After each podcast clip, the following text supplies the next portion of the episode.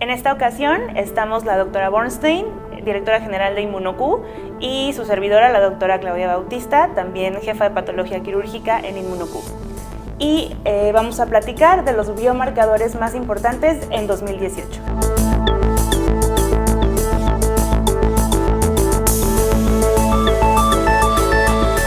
Doctora, los marcadores más importantes de 2018, ¿cuáles han sido? Bueno, realmente eh, históricamente ha habido numerosos biomarcadores que hemos utilizado en las últimas décadas para, diferentes tipos de cáncer. Eh, en este año se han probado aproximadamente 50 biomarcadores, de los cuales los más importantes son para cáncer de colon, para cáncer de pulmón y para cáncer de, mama.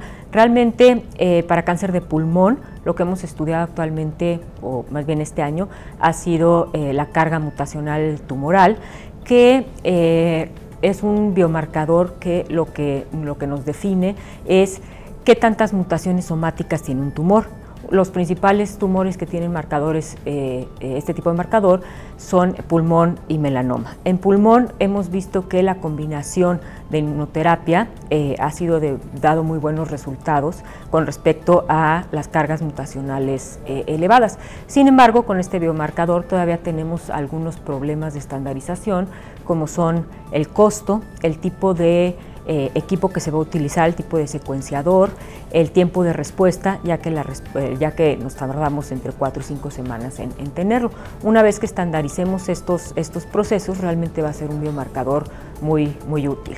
Otro biomarcador muy importante es eh, la inestabilidad microsatelital en cáncer de colon. Los microsatélites son pequeñas secuencias de DNA que se encuentran en las células eh, neoplásicas y el análisis de estos microsatélites se realiza por medio de inmunistoquímica, que es un método bastante económico y con una alta sensibilidad y se puede confirmar mediante el estudio eh, de los microsatélites o bien de los genes involucrados y se ha visto un beneficio con inmunoterapia.